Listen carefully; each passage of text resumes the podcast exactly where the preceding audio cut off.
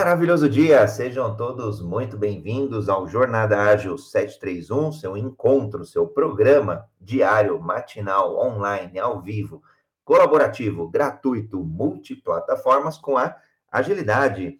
Hoje, dia 15 de novembro, uma data fantástica, é, feriado, né?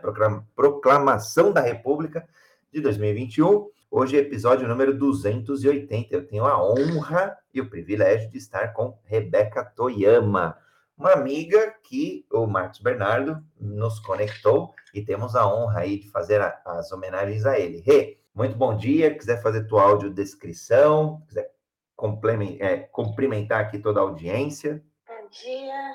Bom, vamos lá. Estou de blusa cinza, ombros de fora, cabelinho Chanel bem típico, né, de um de uma mestiça japonesa, sorriso, pele branca, né? Sou mulher, não dá para ver na foto, mas sou mãe de um bocado de criança e acho que meu sorriso expressa um pouco um pouco aqui a minha alegria de começar a, semana falando de empreendedorismo ágil. Muito legal, Rei. Hey, eu sou André Sanches, homem cis, brasileiro. Aliás, brasileiro, ontem, GP de Interlagos de Fórmula 1 também nos fez mais orgulho ainda de sermos brasileiros. Homenagem aí do Lewis Hamilton ao, ao Ayrton Senna e diversas outras referências é, ao nosso país. Eu sou, sou um homem cis, branco, é, brasileiro, né? Fato. Estou no, tô aqui no Clubhouse vestindo uma camisa preta, um fundo azul degradê, cabelo castanho, olho castanho, numa foto sorrindo e muito feliz de estar com todos vocês. Quem estiver nos ouvindo aqui no Clubhouse, a dinâmica se mantém a mesma. Quiser contribuir com o tema, debater, divergir ou até concordar, é só levantar a mão que a gente traz aqui para o debate, a gente traz aqui para o palco. E quem estiver nos, nas demais mídias sociais, é só postar um comentário que a gente traz tudo junto e tudo misturado. Agradecendo aqui a audiência e também a quem estiver nos ouvindo depois no podcast Universo Ágil, em todos os players aí de podcast. É sempre um orgulho aí ajudar a trazer mais agilidade. E hoje, bora trazer agilidade no empreendedorismo. Rê, muitas vezes a gente acha que empreendedorismo é abrir o CNPJ ou é ter o próprio CNPJ. O que tem um quê de verdade, mas pode começar também no intraempreendedorismo. Muitas vezes a gente até almeja ter uma própria empresa, ter um próprio negócio, mas às vezes não tem as condições necessárias para a gente abrir ou não, é, não, não está no momento oportuno ainda. Então a gente pode intraempreender. Às vezes a gente já nasce em uma família que já tem negócios, que já são negócios familiares, empresas familiares. No Brasil, se eu não me engano, a estatística acho que era 80% dos negócios são empresas familiares. Às vezes a gente já nasce dentro desse contexto. E às vezes a gente, de fato, por necessidade ou oportunidade, acaba empreendendo ali no CNPJ próprio. Independente desses três cenários, coloquei três aqui, mas pode, pode ser que surjam alguns outros aí, como eh, os profissionais liberais, por exemplo, os autônomos, a gente precisa de ter uma mentalidade hoje, uma mentalidade mais ágil para a gente sim inspecionar e se adaptar a todo momento, dado que a única constante é que vai mudar. Tudo muda o tempo todo no mundo. E aí, Rê, como que você vê, é, a gente até pode fatiar o debate nesses três pontos, como que você vê a importância desse, dessa mentalidade aí que traga mais agilidade nesse contexto de mudança? Olha que legal, a gente nem treinou e você foi fazendo na introdução, eu falei, gente, parece que ontem a gente estava junto, organizando conteúdo. Pode contar, pode contar que não é jogo combinado, Rê. É tudo ao vivo. É, nem vi a corrida, eu fiquei, eu fiquei desde sexta-feira cuidando lá do, cuidando da dissertação de mestrado, então obrigada por ter me informado sobre a corrida de ontem. Mas olha que interessante, estava conversando com uma pessoa muito querida, que é o Irineu Toledo, e aí a partir da reflexão que eu fiz com ele, eu falei, tá bom, vamos falar de mindset, começando por uma provocação sobre audiodescrição, né? Meu papo com ele, a gente estava gravando os outros uns, alguns programas para o canal dele, e aí a gente estava falando sobre audiodescrição, né? E, e, eu acho que cabe a reflexão para falar de mindset ágil, porque assim, o nosso mindset, né, a, a forma que a gente vê o mundo, ela está muito determinada das nossas experiências, né? É, então, assim, para quem nunca enxergou, o que, que, seria uma audiodescrição se ele não sabe né, o que é um Chanel, o que, que é um cinza, né, qual, é, qual é a nossa é, por outro lado, também dentro dessa conversa sobre mindset, qual que é a nossa dificuldade de ter uma experiência extraindo, subtraindo um dos sentidos, para de repente poder mergulhar né, na voz, lembrando que o Irineu é fundador do Clube da Voz, enfim, ele é radialista, acho que há muitos, vendo há 40 anos, ele é radialista. Então, qual é a dificuldade né, da gente entender que a nossa forma de ver o mundo, né, seja pelos cinco sentidos, seja pelas nossas experiências, enfim, é uma forma muito única e ela né, merece ser, ser respeitada. Por que não ter uma experiência que a gente né, não tenha né, a visão, uma experiência que como estamos, estamos tendo agora, que a gente não está se tocando, a gente não está tendo tato, né? Então, uma, uma série de reflexões sobre a forma que vemos o mundo, o tal do mindset, ela é muito particular. Aí você trouxe alguns elementos que eu queria provocar hoje, que é essa reflexão de que né, a forma que nossos pais venderam para a gente o mundo, então vamos falar de empreendedorismo, já foi lá de trás trazendo, né, montando o nosso mindset, desde acho que da barriga da mãe, enfim, a gente já estava montando a nossa visão de mundo e dentre elas a nossa percepção de carreira, a nossa percepção de empreendedorismo. Então eu sempre converso aqui, André, com os nossos empreendedores, um pouquinho de qual foi a primeira vez que você ouviu a palavra empreendedorismo, como é que isso foi te vendido, né? Era legal, não era, né? Teu pai deu muito certo empreendendo, quando teu pai empreendeu, teu pai empreendeu, né? Acabou caindo o padrão socioeconômico da família, né? ou quando teu, né, teu pai, teu pai é, teve uma carreira muito presa, é o mais normal que eu tenho visto aqui. Ai, meu pai era executivo, meu pai era funcionário público e nunca viveu e não deu atenção para mim, para nossa mãe, etc. Então, não quero trabalhar, né, não quero ser escravo do sistema, eu quero empreender. E, e sabendo que tudo isso merece espaço, merece respeito, mas né, vai nos afastando da realidade do aqui agora e dos resultados se a gente não tiver essa clareza né, de, do que está nos motivando para aquele movimento. Então, tá tudo certo. Eu tenho um monte né, desses vieses, desses preceitos, o André tem um monte, o Mário tem um monte. Só que se a gente não tem clareza, na hora de tomar uma decisão ágil, vem todos esses elementos, né, e acabam, né, atrapalhando, né, a nossa, a nossa clareza nos resultados. O empreendedor geralmente toma um resultado, toma uma decisão não assertiva, não só por falta de dados, ele também toma decisões nada assertivas por conta desses preceitos.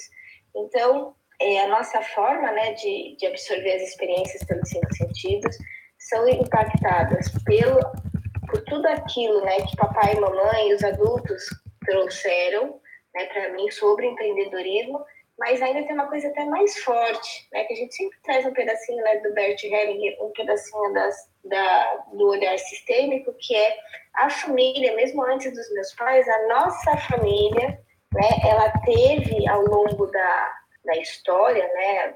De avós, bisavós, tataravós, trisavós, eles também tiveram experiências com empreendedorismo, André. E isso tá, tá no, é mais forte do que DNA, né? Mais forte do que DNA biológico isso está impregnado na gente, é na nossa forma de se relacionar com o tema. Quero trazer um exemplo aqui, antes da pandemia, André, e é uma coisa que a gente podia fazer um dia, eu fiquei imaginando a gente fazer isso em algum momento, André. A gente fazia um negócio que a gente chamava de jornadas transpessoais. Né? A gente juntava um grupo e saía viajando para alguns lugares legais. É, a gente fez, acho que no carnaval de 2019, ou no carnaval de 2018, nós fomos para o Vale Europeu aqui no sul do Brasil.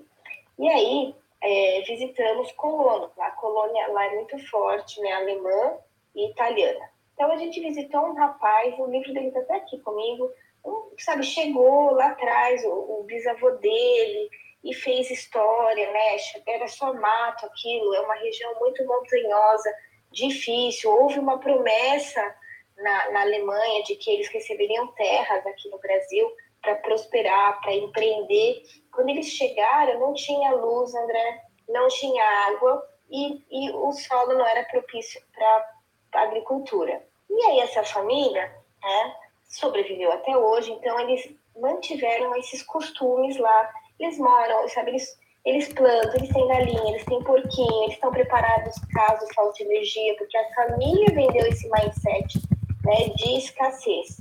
Linda história dessa família. No dia seguinte, eu peguei o grupo e nós fomos visitar um outro né, imigrante do mesmo período, se eu não me engano, veio no mesmo navio, inclusive, que é o fundador das indústrias Malve. Então, assim, ele, ele teve não sei quantos negócios, né? Começou com um armazém e depois teve não sei o que lá. Bom, e aí emprega hoje não sei quantas pessoas, tem outros negócios, tem operação fora do Brasil, eles têm um museu na cidade, eles têm uma árvore assim, genealógica linda, mostrando tudo né, o que do fundador da, da primeiro, do primeiro negócio, tudo que se fez em termos de família e negócios, tem que ter um museu em homenagem, né? E aí a reflexão justamente é, é essa, né, que eu já, já queria te ouvir um pouco, é o quanto né, o histórico familiar compõe né, esse mindset. E eu trouxe para o grupo, falei, gente, olha só, eram dois alemãozinhos que vieram no mesmo barquinho, né, chegaram no mesmo lugar com as condições idênticas, né, solo nada propício para plantio, não tinha cliente para se vender nada, não tinha água, não tinha luz e pum.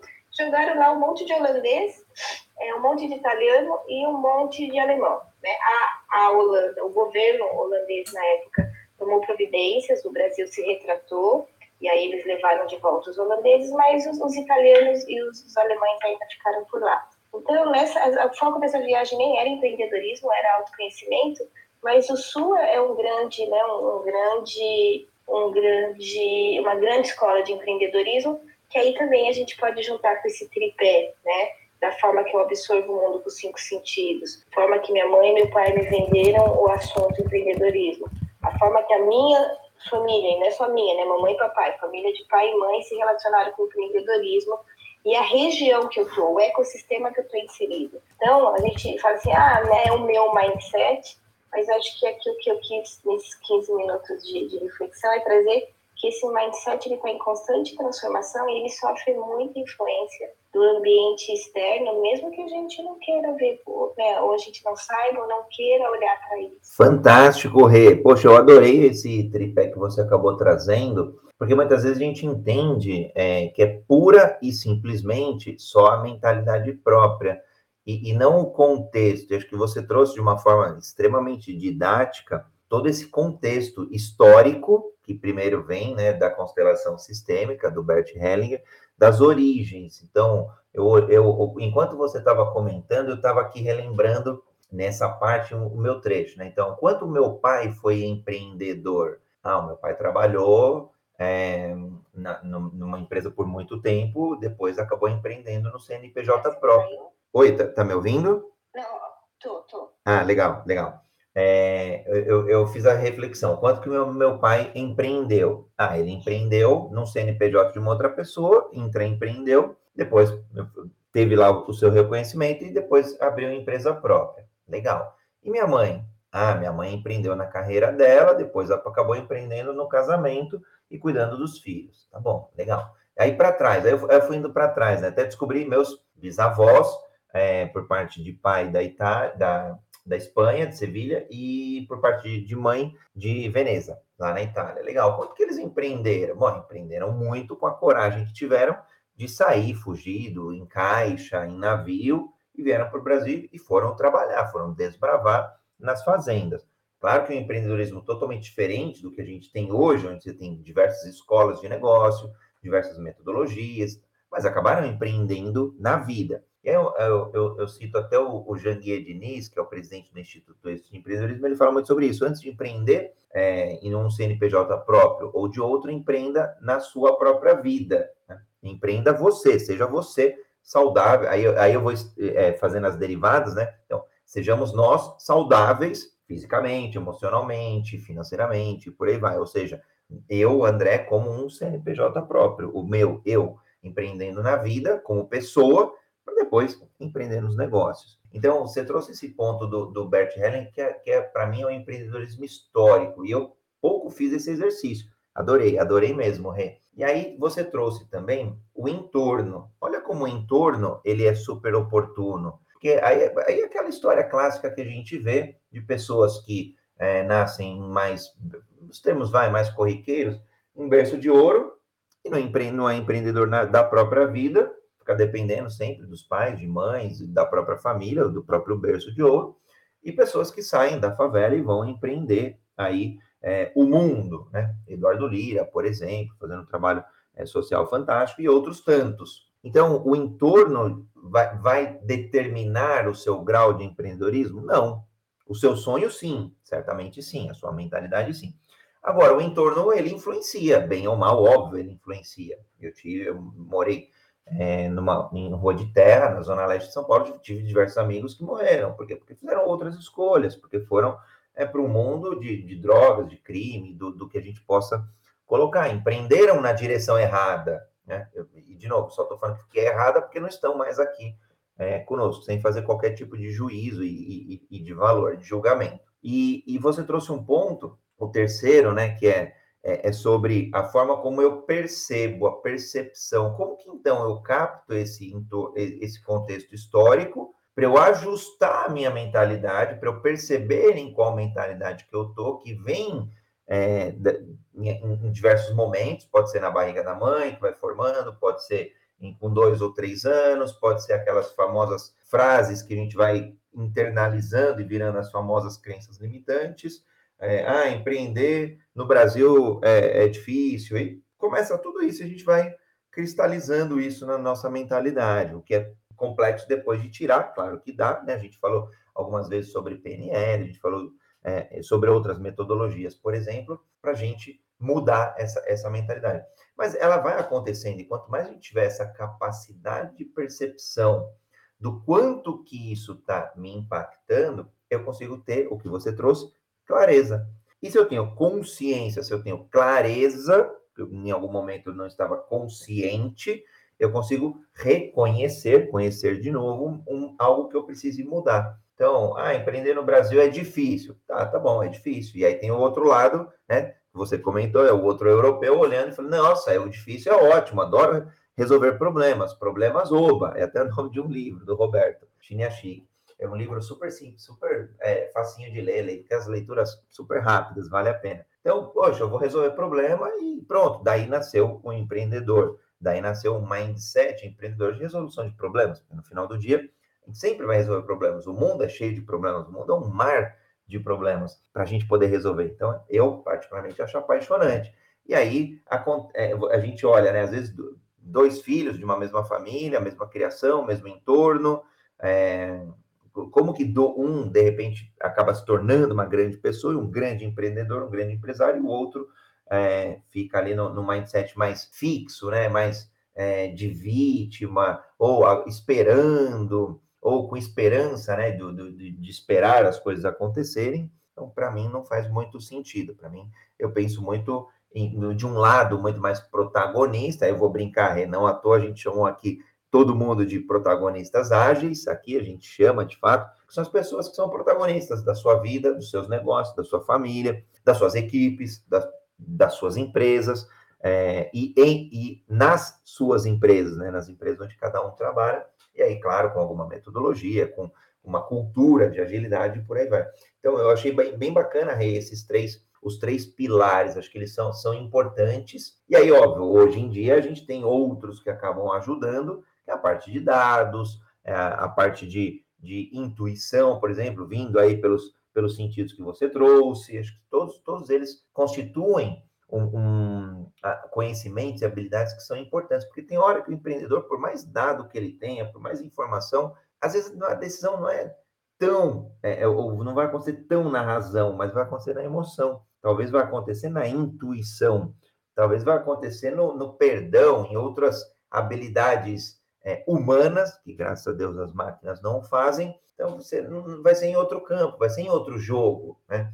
É, ontem mesmo, o, o, falando um pouquinho lá da Fórmula 1, poxa, o final de semana, não foi nem a corrida, foi um final de semana histórico para o Lewis Hamilton, que com a ajuda de equipe, equipe que estava em loco, equipe que estava na Europa, um trilhão de dados, discutindo pneus, discutindo temperatura, discutindo é, consumo de pneu em cada uma das voltas e tal, em algum momento a decisão não foi é, não foi só isso que levou ele a, a recuperar e a ganhar e, e, fazer um final de semana incrível, que ele mesmo acho que denominou que foi o melhor da carreira dele. Então, va vale a pena aí ver, ver, de novo. Foi, ora, é, é, é, a mentalidade dele, blindada, eu, eu, vou brincar, ele de repente, em algum momento, ainda vai falar, pô, Ayrton Senna tá pilotando junto comigo lá, porque ele é fã dele, né, do Ayrton Senna. Então, muitas vezes é a intuição, é, é o coração, é, não vai ser só a razão. Então, acho que todos esses elementos acabam ajudando a gente a ter essa mentalidade aí mais de crescimento,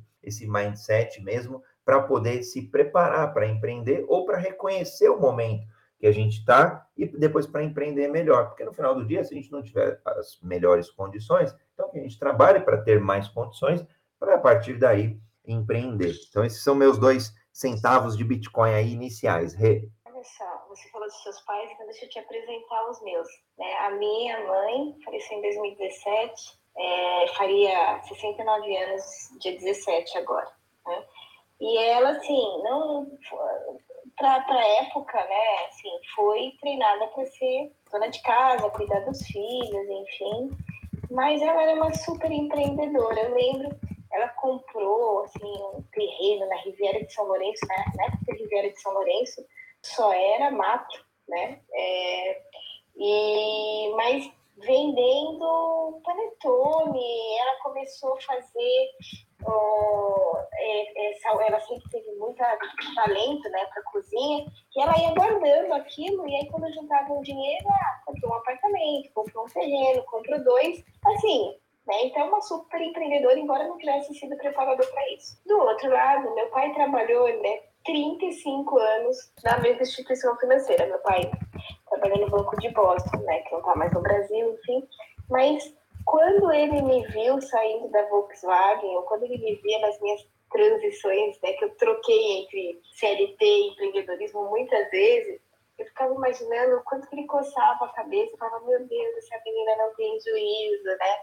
E, então eu cresci com esses dois mundos, né, muito muito diferentes dentro de casa, né? Minha mãe que empreendia do jeito dela, embora eu nem sabia que era esse nome, mas eu via ela super animada, fazia as coisinhas, né? E todo mundo gostava, etc. Ela se sentia querida quando fazia aquilo.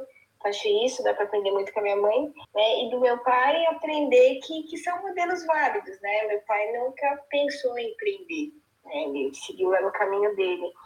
E aí, quando você trouxe né, a questão da intuição, eu acho que é legal a gente juntar essas duas reflexões, porque tanto para o empreendedorismo quanto no mercado financeiro, que é um lugar que a gente atua bastante, a gente fala muito de intuição, porque a gente sempre divide uma tomada de decisão em reis: razão, emoção, intuição e sensação. Né? Intuição tem quem ame e tem quem odeie, mas por que as pessoas têm dificuldade de lidar com a, com a intuição? Né? Porque quando a gente não faz esse exercício de entender os preceitos que habitam dentro da gente, a gente tem uma tendência de confundir essas vozes internas, que são os preceitos que eu herdei dos meus pais, são os preceitos que vieram na herança familiar, né? Vem, não adianta você aceitar ou não, vem. Então, quando a gente não trabalha isso, né, a, a nossa intuição ela fica comprometida, porque eu não consigo saber se aquilo que eu estou ouvindo naquele momento da tomada de decisão, seja para montar um negócio, seja para fazer aquela, tomar aquela decisão, uma posição na bolsa de valores, se eu não tenho clareza de da onde está vindo aquela vozinha, eu posso eu posso fazer uma caca enorme, porque eu não tenho a, a condição de diferenciar se aquilo é minha intuição falando ou é o preceito, né? Então, esse tipo de autoconhecimento que, na minha humilde opinião, ela é importantíssima para o empreendedor, é, é, preciso, preciso fazer esse exercício, que nem você fez agora, né? Você me apresentou seu pai, apresentou sua mãe, eu te apresentei meu pai minha mãe, mas a gente tem um exercício bem bacana, post-its, adoro post-its, agora está tudo online, a gente usa os post-its digitais também, então, a gente vai tá guiando isso. Então, tá, tem pai, tem mãe, mas vamos achar os outros empreendedores da família. Vamos achar, como chamavam como empreendedorismo, mas minha mãe vendia, né? O nosso bolinho de bacalhau dela era um sucesso. Então, agora, até eu fiz uma rápida releitura, né? Que eu escrevi um texto para minha mãe, e a gente falando aqui da minha mãe, eu já reescrevi, já se reorganizou o modelo de empreendedorismo, né, que o que você trouxe vai mudando. Esses modelos não são fixos, né? A não ser que seja um trauma. Traumas são fixos, mas nem tudo é trauma na vida. Então, essa intuição que é tão importante, para mim, a função mais nobre da nossa mente, ela é impactada pelas experiências passadas, mas ela tem também impacto das emoções. Né? Eu não consigo ouvir intuição no medo, eu não consigo ouvir intuição né, numa situação de pressão, até por uma questão biológica, né? uma questão mais neurocientífica, que né, minha mente, em algumas velocidades, né, eu não consigo acessar o pedacinho dela que responderia ao acionamento da intuição. Então, também ter clareza que as emoções impactam a, a minha intuição, a minha tomada de decisão, também é importante. E aí a gente tem dois ou três prêmios Nobel de Economia mostrando isso. Né? O primeiro é lá de 76, quando alguém, o primeiro coitado Simon, que falou assim, olha, o ser humano não toma decisão de forma racional. Ele quase foi queimado na cruz. Naquela época, 76, 78, 74, ele falou, esse cara é louco, ele está dizendo que os seres humanos são irracionais, nós não somos. Até certo ponto, não somos, até certo ponto somos, porque a emoção ela tem um impacto maior no processo de tomada de decisão, principalmente para quem não cuida do seu autoconhecimento. Então, ó, a gente falou do impacto né, da, das experiências, falamos do impacto da, das emoções, e a gente vai também falar um pouco do impacto do, do, do estado físico, né? Quando eu falo sensação, fica confuso, mas é o culpa do Jung que deu o nome dele, disso para ele, mas é a nossa condição física, né? Uma pessoa cansada, uma pessoa doente, uma pessoa que não dormiu bem, enfim, ela não consegue acessar o processo intuitivo, né? Porque você consegue, né, com neurofeedback, com biofeedback, mostrar que não tem como, nosso processamento mental, ele não atinge a qualidade suficiente para eu acessar meu cérebro de forma saudável. Então, se a gente está falando né, de hoje de mindset ágil, olha a importância de cuidar do corpo, olha a importância do autoconhecimento, olha a importância de ter inteligência emocional. E por último, aí vem a razão. Olha só, que a gente sempre acha que um processo de tomada de decisão, mindset ágil, enfim, ele é racional, ele é 25%, que são, aqui a gente tem né, um quadrilátero, né, é, para faltar isso. E aí a razão é o tanto de conhecimento que eu adquiro e a capacidade que eu desenvolvo de expressar né, a linguagem para levar uma ideia, seja aqui no Clubhouse, seja numa reunião, seja com meu cliente. Então, a capacidade de absorver conhecimento, de desenvolver uma linguagem capaz né, de, de me levar para uma tomada de decisão ou mindset ágil, enfim. Então, olha só, razão, emoção, né, intuição e sensação, que é o que aqui dentro a gente chama de reis, é o que a gente precisa meio que mexer. Acho que até já falei contigo, André, aquele brinquedo como é que chamava aquele brinquedo? Um que tem quatro cores. Ai, gênios, né? Gênios. O gênios, é, é, isso. Isso, é pisar nas quatro cores, né? Entender a sequência das quatro cores para ter um mindset ágil produtivo. Né? Olha, o pensar, né? as emoções, a intuição e a minha qualidade né? do corpo para conseguir fazer leitura de cenários. Muito bacana, Rei. E olha só, o, o Leopoldo comentando, ó, de, relembrou o Anthony Robbins: decidimos emocionalmente, justificamos logicamente. Essa célebre frase do Anthony Robbins. E o Leopoldo aproveitou que você falou do Bank Boston, eu tive, ele falou que foi o melhor banco que ele teve o prazer de ser cliente. Eu, particularmente, trabalhei com muitas pessoas que vieram do Bank Boston, na época que eu estava no Banco Laranja, é, Banco Nacional Laranja aqui, né? E, e, o pessoal falava muito bem mesmo, assim, tive uma, uma percepção, nunca trabalhei, nem fui cliente, mas é, é, olha como é engraçado, como o legado fica. Dois legados que acho que vale citar, vai, é, quando a gente fala de bancos, pelo menos, e um, um, eu tive contato, um foi o Banco Real, de fato, o Banco Real conseguiu construir um legado que mesmo depois é, que o Santander comprou, acabou ficando muito aí é, nas pessoas, na figura do Fábio Barbosa e por aí vai. Então, olha só o, o, o quanto que um empreendedor ou uma instituição empreendedora consegue levar o seu propósito, levar o seu propósito adiante. E o Leopoldo comentou aqui super rápido que a vida é uma estrada onde temos que passar aí é, onde uns pegam os caminhos mais fáceis, outros mais difíceis, e o copo aí meio cheio ou meio vazio, né? Para quem é, entende aí que dá para ter o copo meio cheio ou copo meio vazio, enfim, depende. Cadê? Ele escreveu um texto enorme aqui. Me abraçar, ficar mais fácil. Ah, ele fala da esposa, né? Que carrega nos braços e tal. e aí é, para ajudar também, ambos vão construindo essa jornada empreendedora, né? Um caminho que, se passamos sorrindo, será mais fácil do que reclamando. É famoso, uma famosa mentalidade de vítima. Muito bacana. Vou fazer o reset sala, Rê, e aí eu vou, vou comentar aí que você trouxe uns pontos que eu achei muito legais mesmo sobre, sobre o raio, sobre a figura que vai ficar aqui na cabeça são as cores dos gênios. É, estamos aqui no, no Jornada Ágil 731, seu encontro diário e matinal com agilidade, hoje dia 15 de novembro, segunda-feira, honrado com a presença de Rebeca Toyama para a gente falar de um mindset para empreender, seja empreender na vida, seja empreender no próprio negócio ou no negócio de outro, ou até na própria família, né? Vários itens que a gente está trazendo aqui se aplica a empreender dentro de casa. Inclusive, aliás, já trouxemos exemplos dos pais aqui, empreendedores dentro de casa. Muito bacana. Bom, quem quiser contribuir, colaborar com o tema, é só postar um comentário, é só trazer aqui, levantar a mão, que a gente traz para o debate aqui dentro do programa.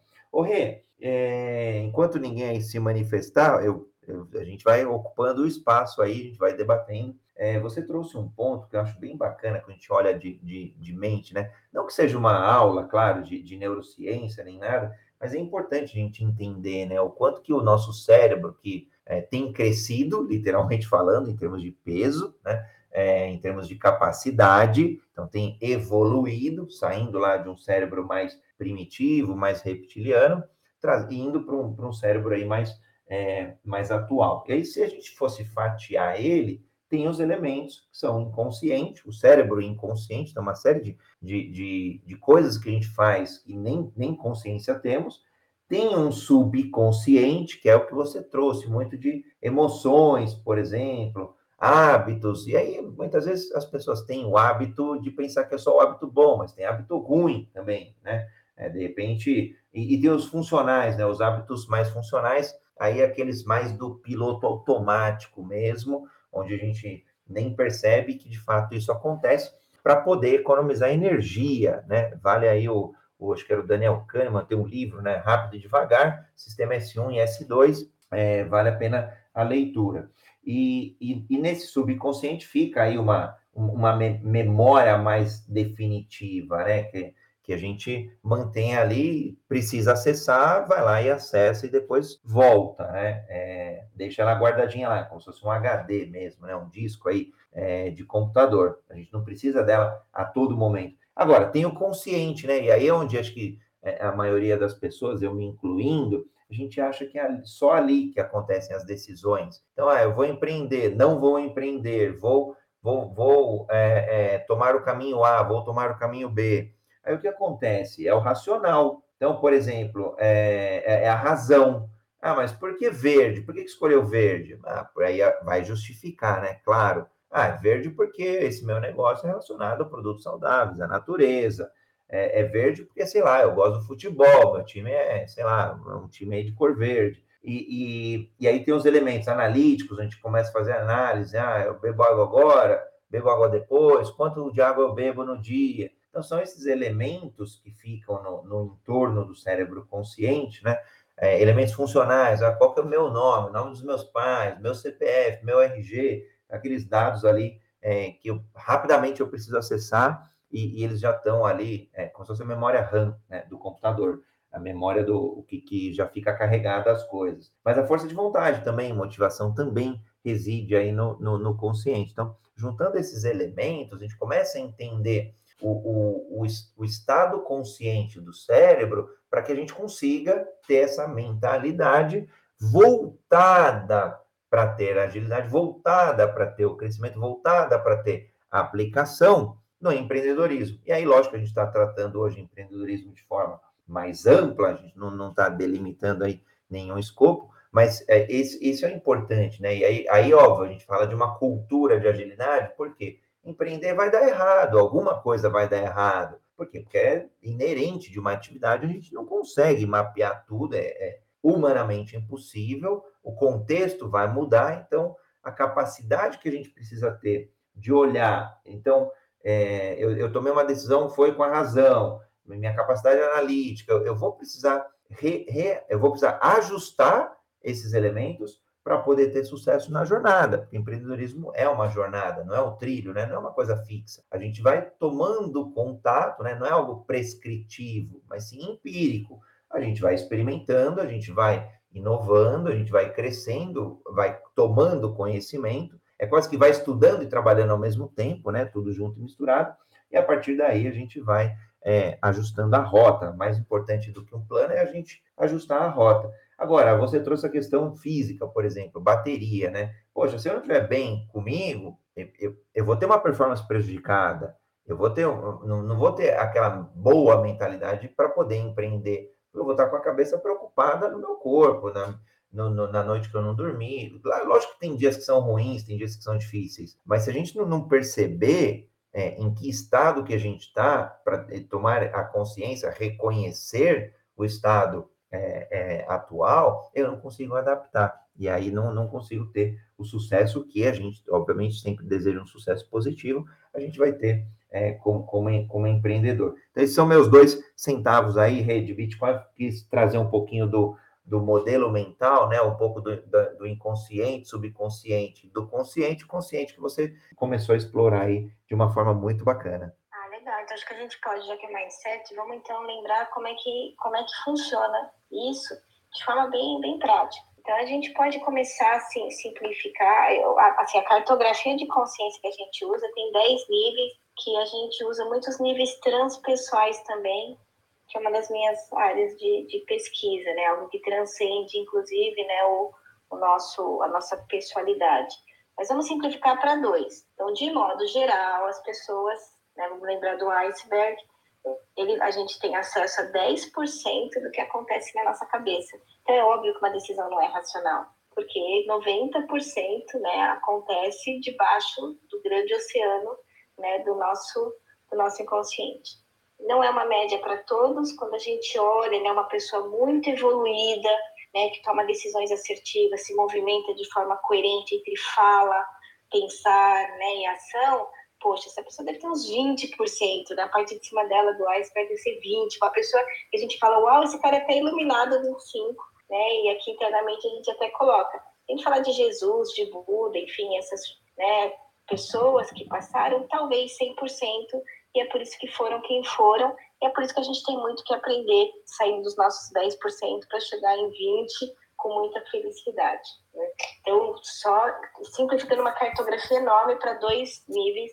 E a gente brinca muito com, com alguns, né, alguns empresários e empreendedores que ainda usam metodologias de pesquisa de mercado é, old school, né, da época da pedra, que a gente fala, para, esse tipo de pesquisa só investiga 10% do que está acontecendo do consumidor. Tem até um colega de neurociência que fala, meu, você pergunta para um pobre, você quer comprar esse carro? Ele fala sim. Aí você pauta toda uma estratégia de marketing não vende o carro, porque essa metodologia de pesquisa não entende como se forma ou como que a cabeça se, se mexe numa tomada de decisão, numa escolha, por conta da, da falta de, de, percepção né, do, do, do que a gente está chamando de mindset. Mas vamos lá, estamos aqui batendo um papo.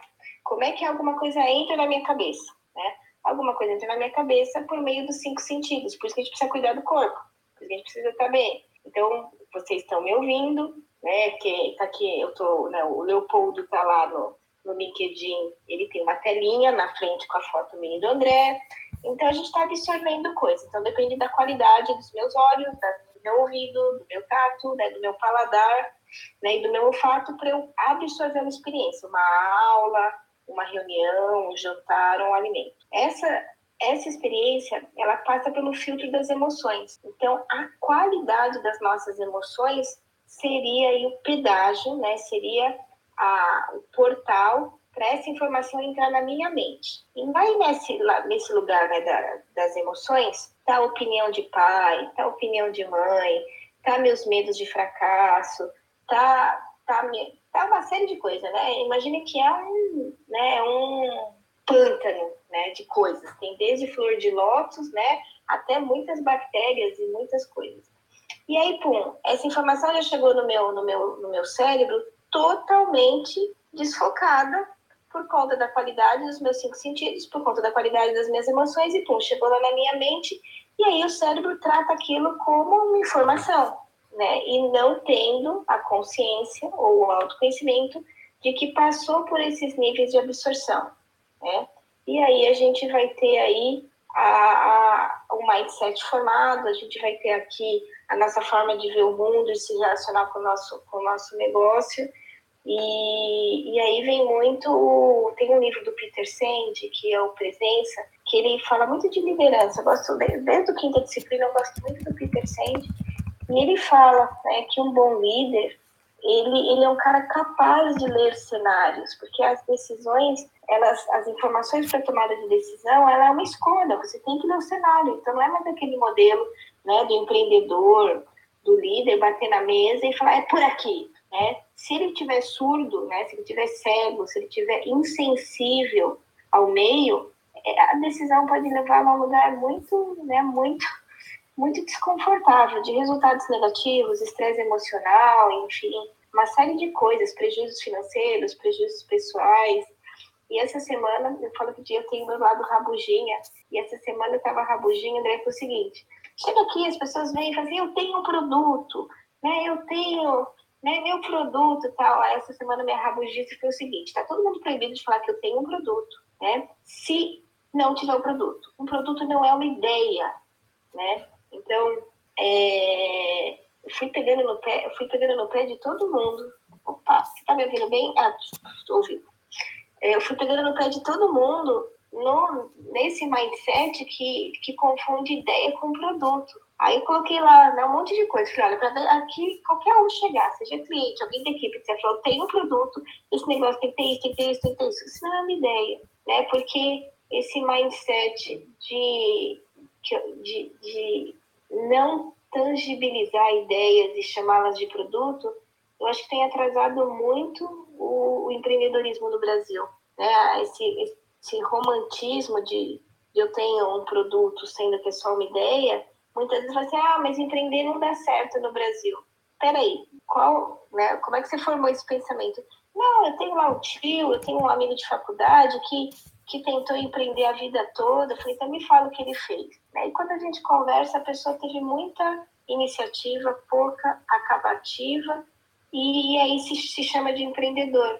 Isso é ruim para gente que empreende de verdade, né? Que acorda cedo, que põe a mão na massa, realmente faz o produto virar uma ideia, virar produto, e esse produto impactar, impactar pessoas.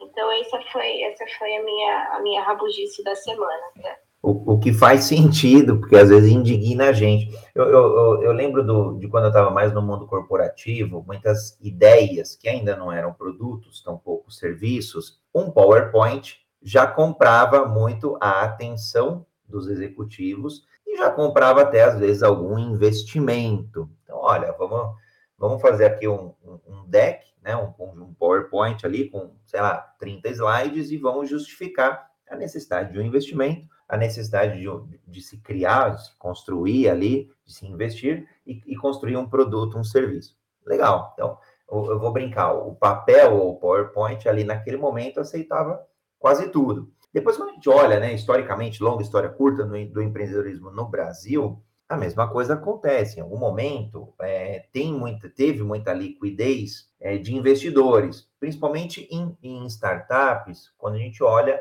é, o investidor ali colocando dinheiro num papel. Agora, como o empreendedorismo está crescendo cada vez mais no Brasil, e majoritariamente ainda por necessidade, mas hoje muito por oportunidade também, o que, que acontece? Os investidores já não estão mais caindo na ideia. Então, fala assim: ó, legal, você tem uma ideia, bacana. Ela está provada, você tem uma hipótese, talvez. Você está falando que esse produto funciona desse jeito, nesse contexto, vai funcionar e vai trazer um retorno X vai impactar Y pessoa, tá bom. Já foi testado, já foi validado. Então, aí por isso que a gente fala muitas vezes do mínimo produto viável, né? O, o, o MVP. Por quê? Isso, a gente, hoje em dia, colocar em campo uma ideia, o custo é barato. É diferente de um tempo atrás, onde a gente tinha uma ideia e precisava desenvolver uma máquina. É claro que depende do projeto, precisa ainda, mas provar, a, é testar a sua hipótese, hoje em dia é muito mais barato. Com a, com a, enfim, com todas as tecnologias que a gente tenha disponíveis, e, e não, não, é exaustivo, mas com impressora 3D, com internet, com mídias sociais, com o, o, a, a, alta tecnologia por trás desses elementos, com a internet das coisas, IoT, e por aí vai. Não, não vou nem avançar em realidade aumentada, virtual, inteligência artificial, que são outros elementos também, bioimpressão, enfim. Já dá para a gente testar a hipótese. Então, ah, legal, você falou que você tem um produto, bacana. Esse produto já está sendo utilizado por um, dois, três, dez clientes. Em que estágio que está?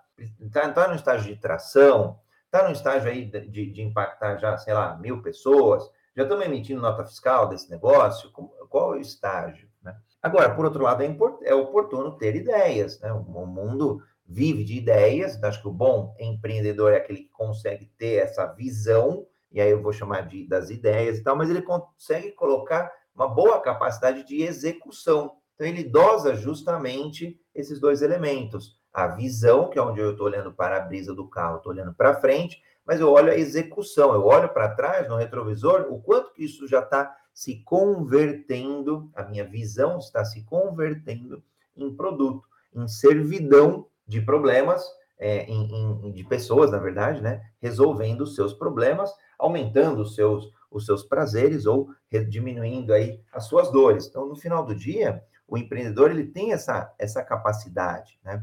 É, ó, chegou uma pergunta aqui do Gildo, eu vou ler. Seriam essas iniciativas tentativas sem planejamento?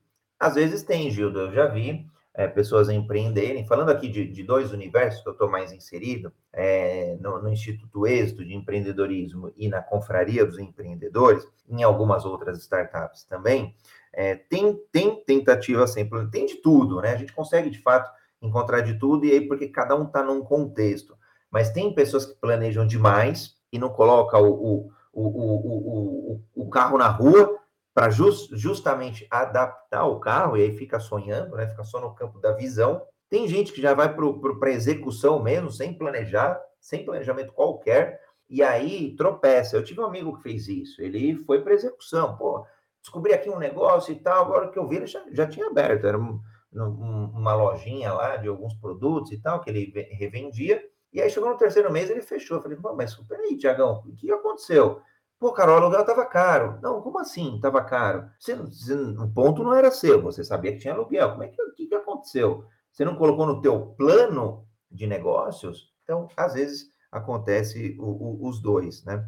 É, e aí, e aí o, o Gildo falou, né? Mas isso não poderia ser parte do aprendizado. É, o aprendizado, nesse caso, vai ser ou a falta do planejamento, você ter algum planejamento mínimo, ou o contrário, né? Você demorar muito no planejamento e alguém é, tomar uma parte do seu mercado, tomar sua ideia, enfim. É, talvez o que esteja errado não é só erro por aí só, mas o quanto não aprende com erro. Perfeito. No, no final do dia, independente se o excesso está no planejamento ou na execução, para mim, André, a melhor capacidade que a gente tem hoje, que nós seres humanos temos, é a do aprendizado. O aprendizado rápido, né? o aprendizado contínuo e o aprendizado enxuto. E aí, por quê? Outro dia eu tava, eu provoquei um, um banco, né? Fui dar uma, uma, palestra num banco e eu provoquei. Falei assim, não, eu sou contra o, o lifelong learning. Aí arregalaram os olhos assim, não, mas todo mundo está pregando que todo mundo tem que ser lifelong learning. Aí eu falei assim, não, eu prego o, o lifelong lean learning, que tem que ser enxuto, senão a gente vai virar obeso mental e aí não coloca em prática. E, e, e eu tenho visto isso, né? Seja no, no empreendedorismo, seja até no, no mundo corporativo, as pessoas consumindo muita coisa, mas não colocando em prática esse conhecimento e, e não adaptando esse conhecimento, porque muitas vezes a gente vai modelar um empreendedor, assim, ah, eu gostei daquele cara, aquele cara teve sucesso. O que, que ele criou? Ah, os caras criaram o Nubank. Ah, legal, então agora eu tenho, a, eu tenho a receita mágica de criar um negócio bilionário. Tá bom, vou colocar em... Mas é outra realidade. Nubank surgiu há oito anos atrás, surgiu num outro contexto. O contexto mudou completamente e muda todo santo dia. Então, por isso que eu falo de, de ser um lifelong lean learning, um, por isso é uma mentalidade é, mais ágil do ponto de vista de empreendedor, para justamente modelar, ajustar e aprender. A, a, maior capacidade que a gente tem é quanto mais é, é, é a rapidez, aí sim, velocidade de aprendizado, não de, e de adaptação, claro. Esses são meus dois centavos aí, Rei. Se você quiser contribuir na, na frase aí do Gildo também, fica super à vontade. Sim, acho que até como né, fazer um disclaimer aqui, que é, é, talvez a gente transite por, por ecossistemas diferentes. Como eu estou na área de desenvolvimento humano, por aqui tem muito psicólogo, tem alguns cientistas sociais, enfim. Então, a minha rabugice era está muito relacionada a muita gente que anda sentando comigo por aqui com ideias sem pôr no papel, André. Então, no estágio anterior ao PowerPoint, pior ainda. Anterior, gente, eu falei, pelo amor de Deus, então eu, eu coloquei assim, assim, ó, você quer falar comigo? Ó, você vai sentar aqui com o Excel um Word ou um PowerPoint. Então, assim, faça algumas continhas sobre o teu negócio e faça, coloque essas, responda essas perguntas, aí você senta. Porque, assim, a pessoa chega com a ideia que ela vai mudar o mundo e ela não consegue ir para esse estágio de tipo PowerPoint. Que, sim, né, assim, a gente acaba, né, a gente teve aí a oportunidade de ser adestrado no mundo corporativo, mas a gente sabe que isso é importante.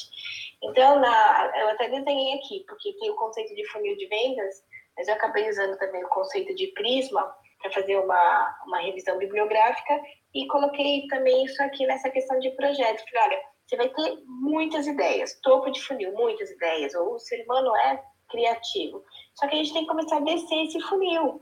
Aí a gente tem que escrever, como é que a gente vai viabilizar essa ideia, depois a gente escreve né, a parte financeira e vai vindo até chegar no MVP. Então você trouxe né, do MVP para frente, aqui a minha rabugice essa semana foi do MVP para trás. Gente, tá, a gente tem que tomar uma decisão para escolher das suas milhares de ideias o que é que vai chegar no MVP. Não dá para fazer quatro MVP ao mesmo tempo, porque a gente não vai ter com menor condição. Eu falei, a não ser que você tenha muito dinheiro, se você tiver muito dinheiro para investir, aí a gente consegue fazer todos os MVPs juntos, né? Porque a gente vai conseguir ter recurso humano para colocar todos os MVPs de forma decente para saber se deu certo ou não. Então, foi nessa questão do, do funil das ideias. Né? E, e com relação né, ao Life Learning, learn, life learning é, eu gosto muito de complementar com o conceito de aprendizagem ativa, que é uma das habilidades do Fórum Econômico Mundial, que assim, é ilusão de uma pessoa achar que ela está tendo um learning qualquer, seja life, seja long, seja lean, se não tiver a prática.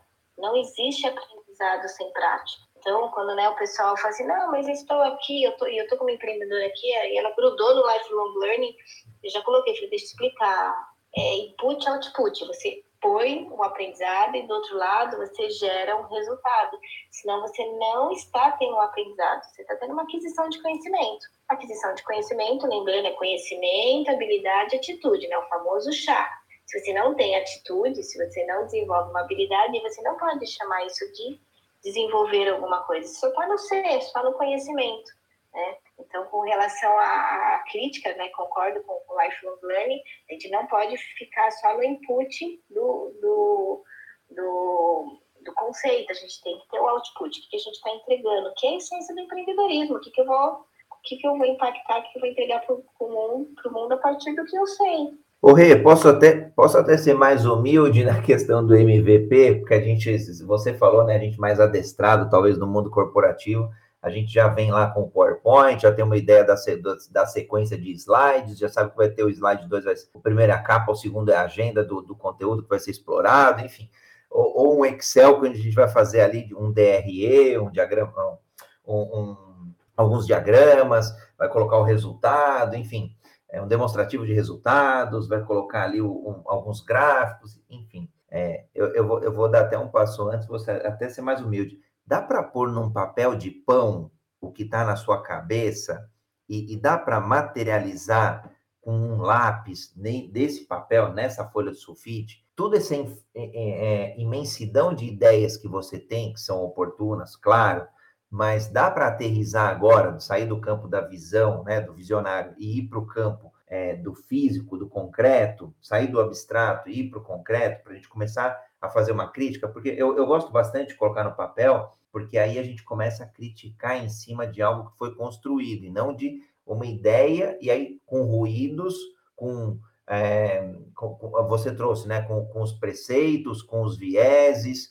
o, com o que for, para um campo de, de, ah, eu já entendi isso aqui, conecta ali, é um texto, tá? É uma ideia, é um nome, é o um logo, tá bom? É uma curva. Ah, agora eu estou entendendo o que, que é, fica mais rápido, né? Então, essa é a minha, minha primeira provocação aí, é para a gente ser de fato humilde. E para ser simples, né? O simples aí como a máxima da sofisticação, é, não dá para fazer quatro MVP, não dá para atacar tudo de uma vez, aí é, é, a cultura de agilidade. Vamos por ciclos iterativos, incrementais, vamos dar um passo de cada vez, e aí, obviamente, na direção correta. Vai ter que acertar a direção só do, do, do, do empreendedor. Acertou a direção, é um negócio que eu gosto, é, é algo que eu me sinto confortável, é algo que eu estou gerando um pouco de valor, tá bom, agora a problemática passa a ser gerar mais valor, passa a ser gerar mais eficiência, gerar mais eficácia, gerar de forma mais eficiente, enfim,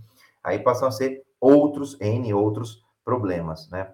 É, ah, o Gildo comentou aqui, é, falou, ó, cuidado com o PowerPoint melancia, ah, verdinho por fora, vermelhinho por dentro, cheio de sementinhas adstringentes. Fato, Gildo, fato. Isso, tanto no corporativo quanto no, no, no empreendedorismo, a gente vê ainda mas eu vejo, eu vejo menos, porque as pessoas estão com, felizmente, aí um dos, um dos top 10 ali, é, habilidades de fórum econômico, eles estão com o pensamento crítico mais aguçado. Então, acho que é, aos poucos a gente vai, os PowerPoints aí vão ficar, os PowerPoints melancias vão ficando para trás. É, Rê, estamos chegando aqui no final do nosso encontro memorável de feriado aí, vamos proclamar, proclamar a República, vamos proclamar a mentalidade empreendedora. Quiser comentar aí, o, o, agora nas considerações finais, algo que a gente não tenha abordado, que você entenda oportuno a gente deixar aqui para a audiência nesse finalzinho de dia, para que todo mundo curtir também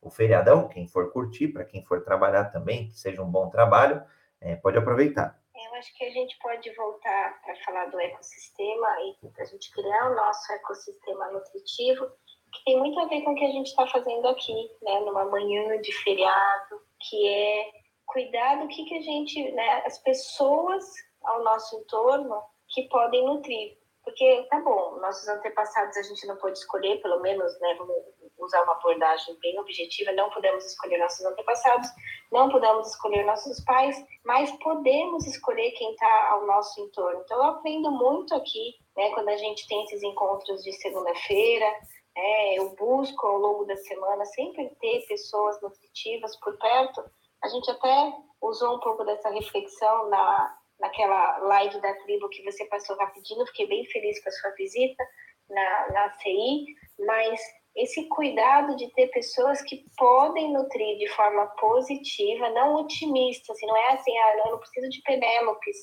né, no, no, no, meu, somente Penélopes ao meu entorno mas pessoas que vão né, me trazer críticas construtivas, conhecimentos que eu preciso, vão me motivar, vão me trazer um exemplo, em alguns momentos vão me mostrar o que não é o caminho, às vezes com erro, né? Mas eu acho que uma coisa que, quando a gente fala de mindset, é a gente cuidar né, dessas, de ter pessoas interessantes ao nosso entorno para esse, esse mindset ser fértil, né? Criar um ambiente fértil para esse mindset poder germinar boas ideias, bons resultados, enfim. Muito bom, acho que é, é, é, quando você falou do nutritivo, me lembrou muito Eric Berne, análise transacional, e o que ele fala ali da, do pai nutritivo, enfim, do, do da, da, criança livre. Eu gosto bastante dessa teoria, aprendi essa teoria lá é, junto com, com o Roberto Chiniachi, que é em algumas das mentorias, e levo algum, alguns itens aí para o dia a dia. Então, que a gente vai se nutrindo aí sim é, de todo, todos esses elementos que a gente trouxe, de todas essas pessoas, porque no final do dia, né, é, quando a gente olha o ágil, algumas pessoas fazem referência lá para o manifesto ágil e tal, para mim, ele é construído em cima de pessoas, e aí pessoas é quem constrói as empresas, quem constrói os empreendimentos, e quem constrói a jornada. A jornada é muito mais gostosa aí quando a gente vai é, cercado de pessoas nutritivas, aí sim, muitas vezes a gente pode escolher, quando a gente tem o próprio negócio, mas às vezes, quando a gente não escolhe, acho que fica o, um, um aprendizado também muito grande, porque às vezes a gente vai criticar alguém, mas na verdade a nossa crítica diz muito mais de nós do que do outro. Então tem um caminho grande aí também do aprendizado prático, ativo, né? do jeito que a Rê falou. Então, uma honra aqui, eu quero agradecer, claro, a audiência hoje, feriadão, ó, meus parabéns mesmo, buscando é, um pouco aí de inspiração, porque não transpiração, em cima da agilidade, em cima dessa mentalidade é, ágil para empreender e que sejam empreendimentos aí de sucesso. Empreenda na sua vida antes de empreender. na sua família, óbvio, empreenda na sua família, na sua comunidade, na sua empresa, e aí o sucesso é só consequência dessa jornada. E pode sim contar comigo, pode contar com a Rebeca também. A gente adora ajudar, então quem quiser conectar, seja aqui no Clubhouse, seja no Instagram, seja no LinkedIn, podem enviar mensagens para nós, que vai ser uma honra poder ajudar cada um de vocês a ter essa mentalidade empreendedora, a ter esse mindset de agilidade dentro do contexto do empreendedorismo. É uma paixão e a gente está aqui para servir. Re, gratidão, segundou e feriadou. Beijo grande.